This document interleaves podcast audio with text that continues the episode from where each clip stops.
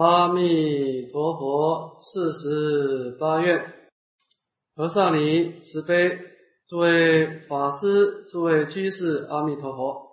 阿弥陀佛，请大家打开讲义，第二十三面，丁十五，那罗延伸愿。这个净土法门的特色啊，印光大师说是他立门果地教，也就是说，身为一个净土中的修学者，我们不管是今生的离苦得乐，或者是来生的功德庄严，主要还是仰仗佛力的加倍所成就的。那么这样的一种特色，当然在修行过程当中啊，就有所不同。我们一般的圣道门在修学的过程当中，主要的是仰仗你内在心灵的力量来断惑正正。那么净土中的修学呢，是要整个修学过程当中呢，要让你的心力跟佛力。产生一种交互的作用，我们叫做感应道交。所以，感应道交是整个净土中的一个修学宗旨的，也可以说是一个修学的目标。你必须要用尽一切的方法，让你的心灵的力量跟佛陀的力量感应道交，这个是净土中的最高目标。那么，怎么样达到感应道教的目标呢？它的一个根本的宗旨是什么？那么，在这样的一个修学的传承当中呢，最早提出感应道教的一个修学方法的，就是印度的祖师啊，天亲菩萨。天亲菩萨在往生论当中呢，提出了一心归命极乐世界阿弥陀佛。他认为说，我们一个凡夫要跟佛陀感应道交，唯一的方法就是要修学一心归命。那么，怎么修一心归命呢？天津菩萨提出的五个法门，包括深夜的礼拜、口业的称念、意业的作业、观察、回向，就是身口意的相应。这样子能够跟马里的心啊，慢慢慢慢。跟佛陀的心啊，两个就心心相印，感应道交。所以最早对这个净土宗提出修学宗旨的是天亲菩萨的一心归命的思想。那么这种思想传到中国以后呢，善导大师把它发挥出来。那么善导大师呢，他根据《阿弥陀佛四十八愿》里面的第十八愿。那么说是设我得佛，十方众生自心信要，一生我国，乃至十念，若不生者，不举正觉。上导大师说呢，其实第十八愿是整个修学净土中的主要的宗旨，所以叫做愿王。那么十八愿当中的根本思想就只有八个字，就是自心信要，一生我国。他认为这十八个字是整个净土宗当中修学的成败关键。净土宗他不怕你烦恼重，他也不怕你业障重，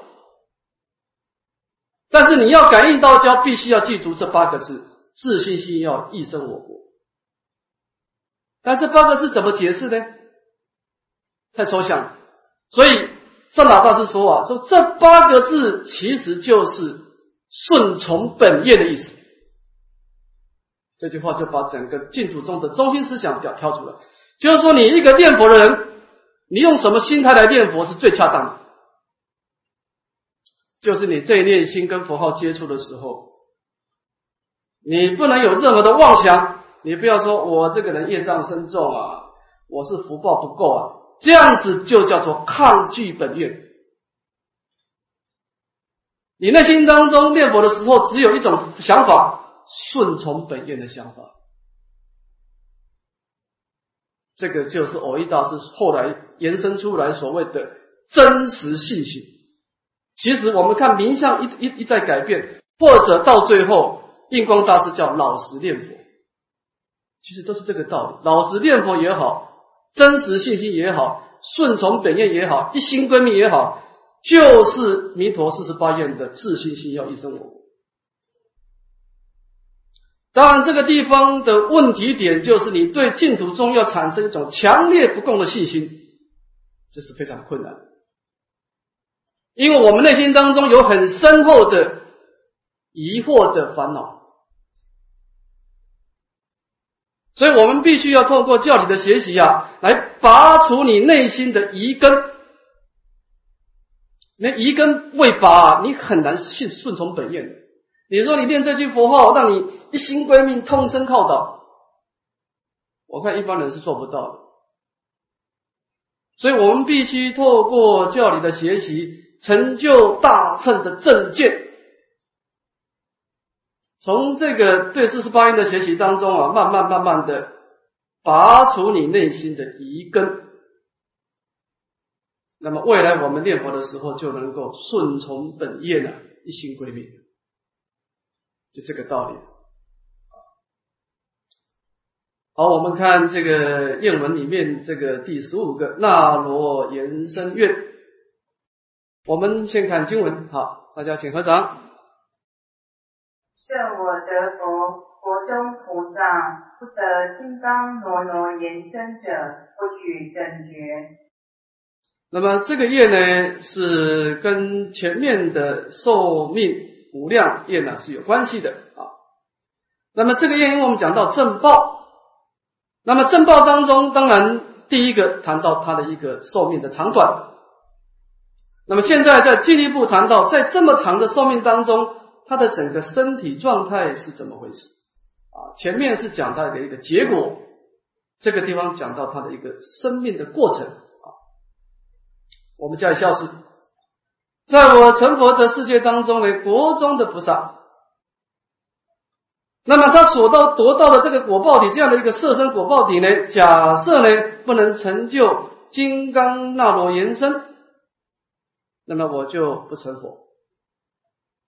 这个金刚呢是一个天上金刚力士的名称啊，它是它的名称叫金刚力士，是诸天的护法神。那么这个那罗延呢是。比喻这个金刚的色身啊，是非常的坚固啊。这个那罗延换成中文叫坚固啊，是比喻他的色身。所以这个人一出生的时候啊，身体非常的强壮坚固啊，不衰不坏啊，没有衰老，而且他没有病痛的破坏，所以叫做那罗延。那么一般来说呢，我们在整个圣道门当中呢，要以精进力的缘故而得坚固身。说这个人他的身体呀，你看他样子六十几岁还很年轻，为什么他的色身这么坚固呢？就这个人的心特别精进，他随时啊把心力提起来，随时让自己保持全力以赴的最佳状态。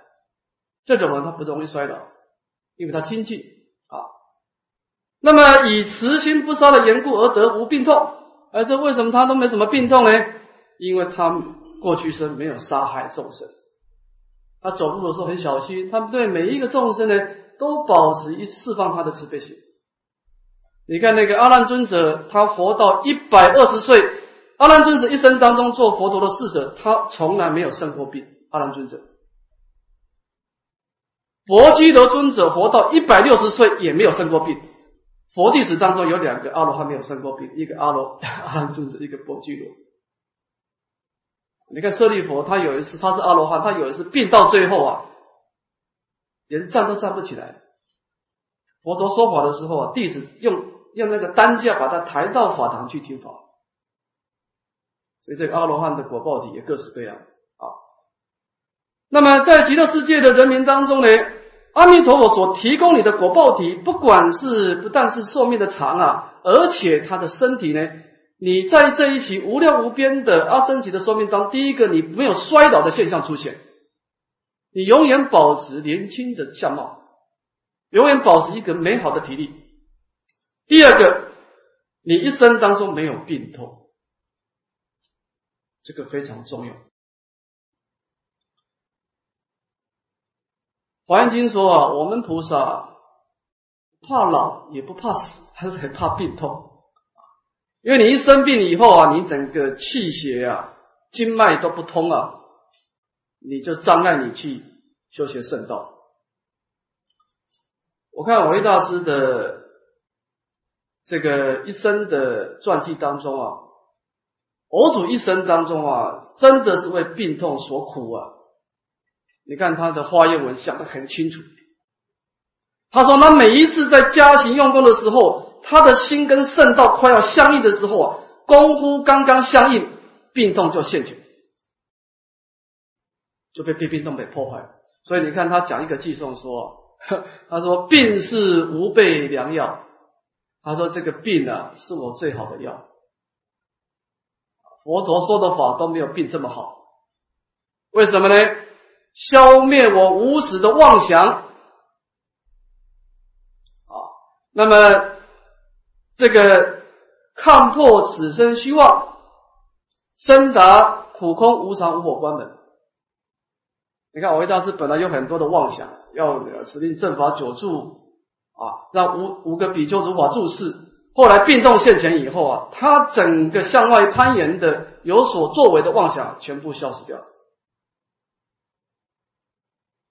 对色身的执取也慢慢消失掉，看破此生虚妄，最后通达苦空无常无我观门，成就了四念处，成就了一个修道当中非常重要的出离心。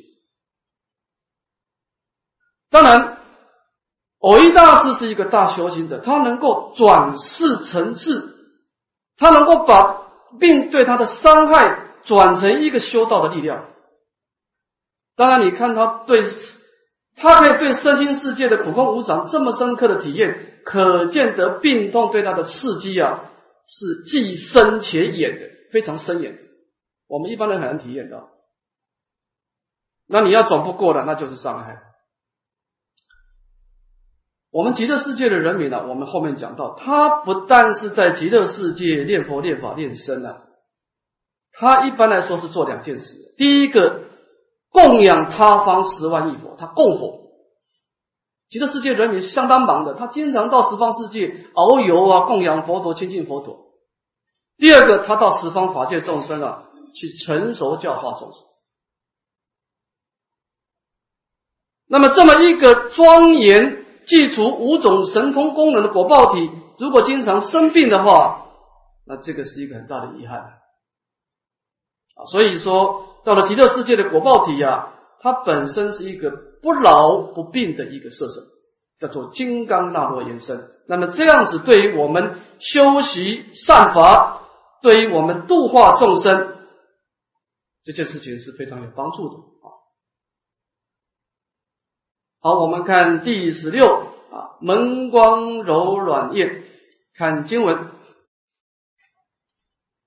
设我得佛，十方无量不可思议诸佛世界，众生之类，蒙我光明，触其体者，身心柔软，超过天人。若不尔者，不具正觉。我们前面讲到这个核心五业呢，就是阿弥陀佛是光明无量业啊。那么这个业呢，就进一步的讲到这个弥陀的光明。那么，对我们众生所产生的一种力量，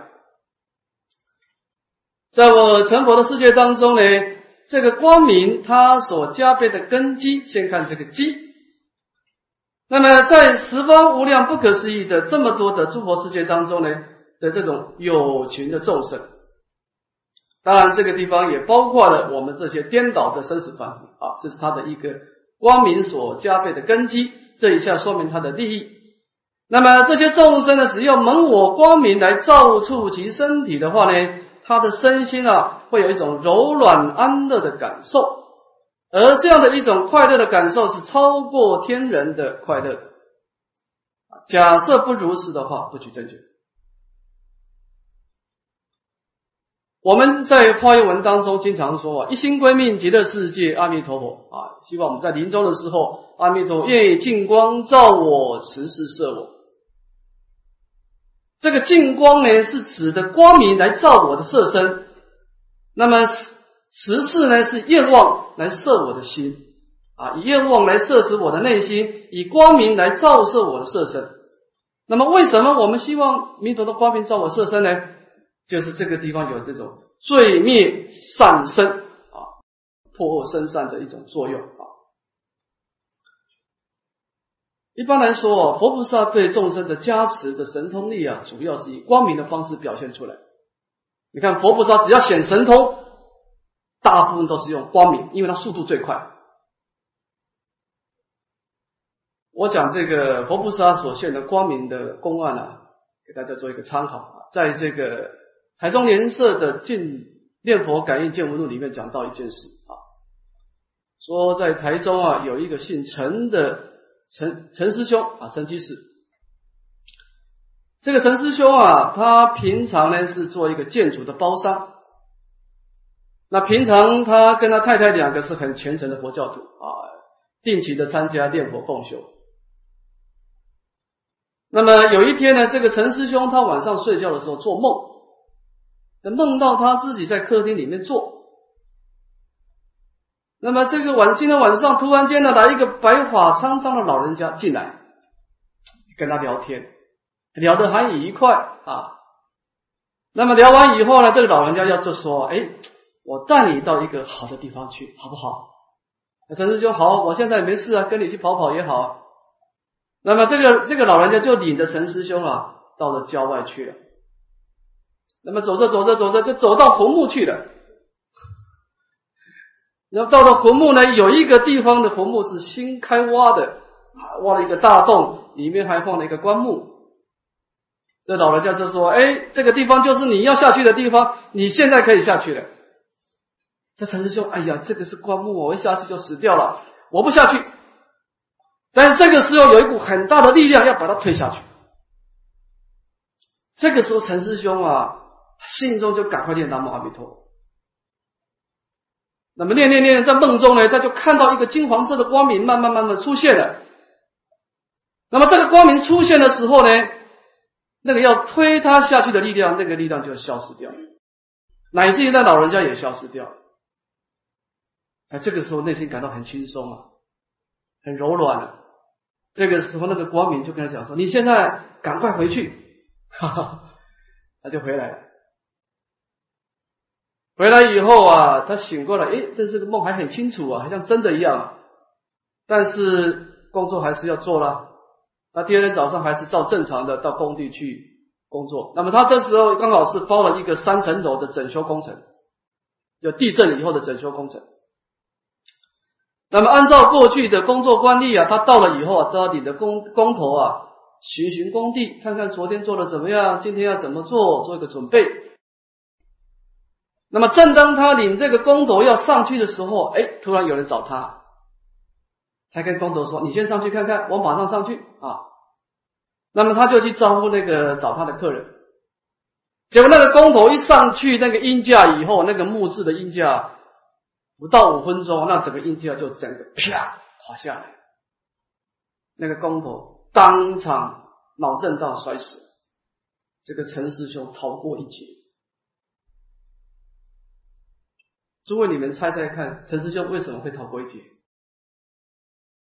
是的，阿弥陀佛的高明的照射。虽然业力不可思议，但是我们相信佛力更不可思议。世界上事情是无自性的，诸法无自性，一切从缘起。在生命的结果还没有出现之前，因也会变化。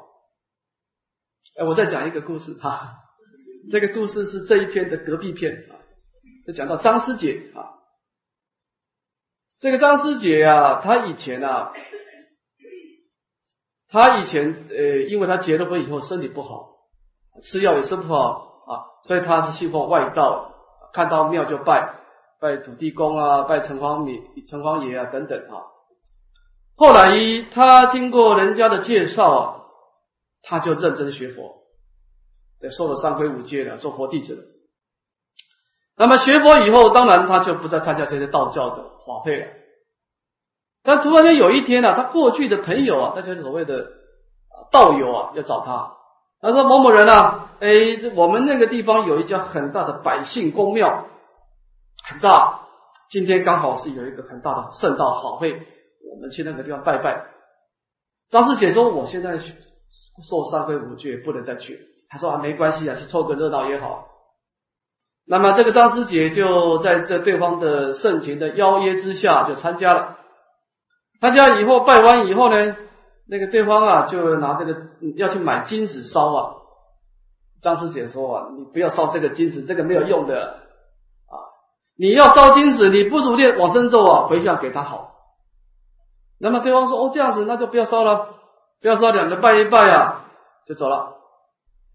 走到晚上就有事情了啊。晚上睡觉的时候啊，有两个鬼啊跑进来。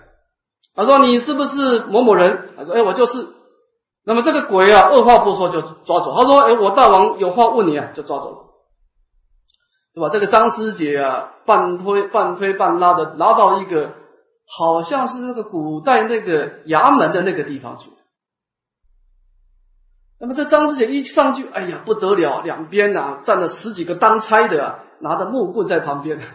中间做一个非常高大威严的鬼王，这鬼王就说了：“他说你今天在我庙里面呢，妄发议论啊，害我今天呢金钱啊，这个收入少了很多，我要惩罚你。那么就叫旁边当差的拿这个棍子啊，给我打打这个打这个张师姐。张师姐说：哎，慢慢慢慢，你不能打我。”对这个人对三宝有信心，他说我是三宝弟子，你要敢打我，我就把我的菩萨请出来。那么说完以后，就念南无大悲观世音菩萨。这一个人有信心，他就有力量啊。那么法界当中，我们深信诸佛皆充满，佛菩萨是无时无刻存在的。所以他观世音菩萨一念的时候啊，他当场看到观世音菩萨拿一个甘露瓶，就降从空中降下来。这些鬼王啊，这些这些当差的，看到观世音菩萨跪满地板，都跪在地上。那么观世音菩萨就把他带走，带回去。所以我们可以知道，就是说，阿弥陀佛的光明是怎么样，随时在我们的身边。但是呢，你要去意念他的圣号，你就可以蒙我光明，触其敌者，身心柔软，超过天人。当然了，我们可以这样讲呢，就着消除业障这个角度来说啊，其实诸佛菩萨的功德是都是有他的加持力的。你看，灵天观世菩萨也是有光明加持力啊，不过它的量应该有所不同，因为它的本愿不同。你看，但是阿弥陀佛的量不可思议啊，十方无量不可思议诸佛世界众生之力，它那个光明所加倍的范围特别的大。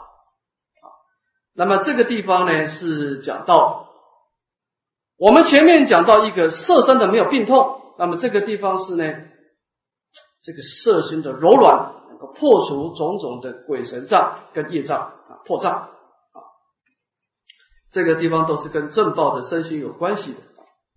我们看第十七页，乐如肉尽焰。好，我们看经文。正我得佛，国中天人所受快乐，不如漏尽比丘者不取正觉。我们前面讲到正报的身心啊，讲到五个主题，有五个主题啊。第一个呢，远离恶道；第二个，身相庄严；第三个，衣食自然；第四个。具足五通，第五个寿命久远，那就是构成整个极乐世界的一个正报的功德庄严。那么这以下呢，把这五种的功德庄严呢，再把它说明它所产生出来的作用。那这五种功德有什么样的作用呢？啊，那么这个作用我们分成两个部分，第一个是一种自受用的作用，一个是他受用啊，自受用。就是你在受用这样的一种种种的果报体的时候，你是什么感受先讲自受用。那么他受用的话，就是供养佛陀，乃至于度化众生啊。那么极乐世界的人民，我们看这个经文的教示，就是说呢，在我成佛的世界当中呢，国中的天人啊，这些凡圣同居土的这些天人，那么今天我提供给他这个果报体呢，这个果报体呢，当我们去受用这个果报体的时候啊，你会产生一种快乐的感受，而这种快乐的感受呢，就好像是漏尽比丘。这个漏尽比丘什么意思呢？就是四果阿罗汉，他入了灭尽定以后，要入灭尽定了。阿罗汉入灭尽定的，没有入灭尽定的时候啊，他色身还有维系的苦啊，还有维系的痛苦。但是阿罗汉住了灭尽定以后，他会产生一种非常殊胜的一种极尽的快乐，类似于涅槃极尽的快乐。那么极乐世界的人民的果报体呢？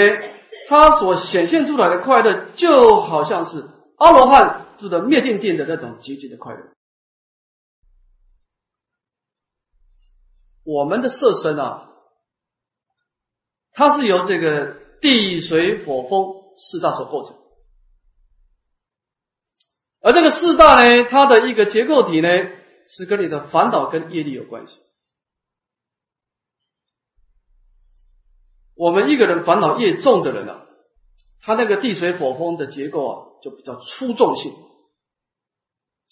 如果你烦恼比较淡薄的人，他的四大的产生的力量就比较轻安。你看，你刚开始出家的时候，你就觉得浑身不对劲，因为你那个时候烦恼很出众，所以你那个地水火风表现出来是很出众啊。慢慢慢慢的，你开始拜忏，甚至打坐以后，你经常打坐的人，你的色身会比较清安。虽然说不可能没有病痛了，但是你经常打坐的人啊，你的身体结构啊，那个四大就有一点随顺于这个禅定的四大，它有比较精妙的色身产生。那么极乐世界的色身呢，它本身是一个什么结构呢？无量寿经上说，它是一种清虚之身，无极之体。清虚之身呢，是指的它非饮食所长养故啊，它不是饮食所长长养的，饮食所长养的是一种很出众的啊。第二个无极之体呢，指的是无老病之干扰，所以无极之体。也就是说呢，极乐世界的果报体，因为它不是。胞胎所生，它是莲花化身，是弥陀的本愿的法身所变现出来。这千虚之身、无极之体啊，它的结构体啊，照这个无量寿经的形容是若有若无，如梦如幻。所以这样的一个果报体，它产生一种快乐的感受。那么这种快乐的感受，在无量寿经当中做一个比况，他说啊。世间上的小国王的色身啊，他那个地水火风的四大，跟转轮圣王的地水火风的四大，就像乞丐跟国王一样的差距，福报力不同。那么转轮圣王跟这个天王的色身啊，又又像是乞丐跟国王的差距。那么转轮圣王跟呃这个天王跟阿罗汉呢的色身啊，又像是乞丐跟。乞丐跟国王，那么阿罗汉的色身跟极乐世界的色身比起来，又像是乞丐跟国王。所以我们讲极乐世界的果报体这么长，那么你今天这个果报体要用很久啊！你这个我们讲借假修真，借假修真啊，这个色身要提供你在极乐世界哦，一下子。在极乐世界修学、念佛、念法、练身，一下子跑到十方世界供养诸佛，一下子跑到众生的世界去度化众生，你都必须靠这个身体来支持你。那当然你会说，那这个身体到底它释放出来的感受是什么感受？这个地方讲出一个消息，讲出两个消息。第一个，极乐世界的色身给你的感受是安乐的；第二个。他这种快乐是极静的，不是躁动的。我们一个人啊，我们内心的本性啊，人都有他的本性。什么叫本性？就是没办法改变。你怎么修行没办法改变？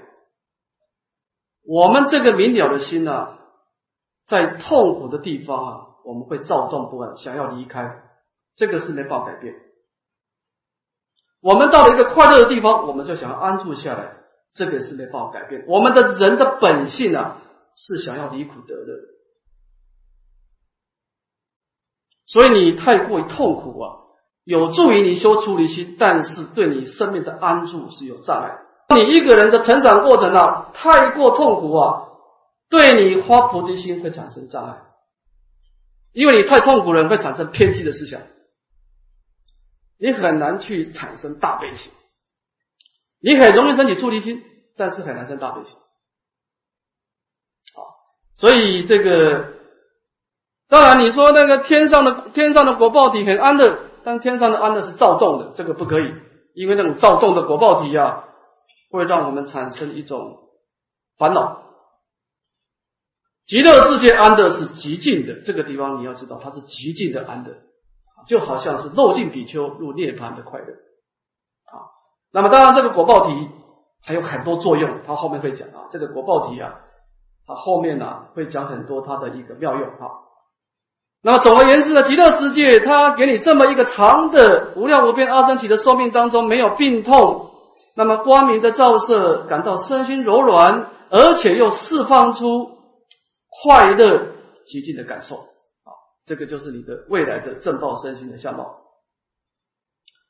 好，我们看第十八页，供养诸佛业，看经文：圣我得佛，国中菩萨成佛神力，供养诸佛。一时之气，不能限制无量无数亿所有他诸佛国者，不取正觉。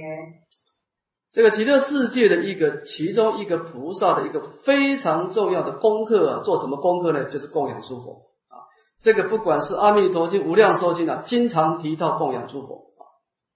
那么当然，这个地方它是有积极福德之了的目的啊。我们看经文。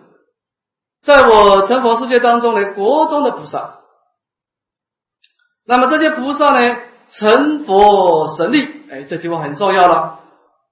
就你以下的功德啊，是怎么有的呢？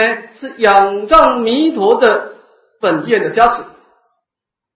那么在佛力加倍当中呢，你会有两种很殊胜的功德。第一个，供养他方的十方诸佛啊，供养十方诸佛。第二个一时之情啊，在一顿饭的时间这么短啊，就能够骗至无量无数意义的诸佛国土。这个地方指的你这个供养的时间特别的快。我想我们今天在了解阿弥陀，呃，这个极乐世界的这些菩萨在供养佛陀的时候啊，这个地方有两件事要注意。第一个是供养诸佛，第二个一时之情啊，这个愿望有两个。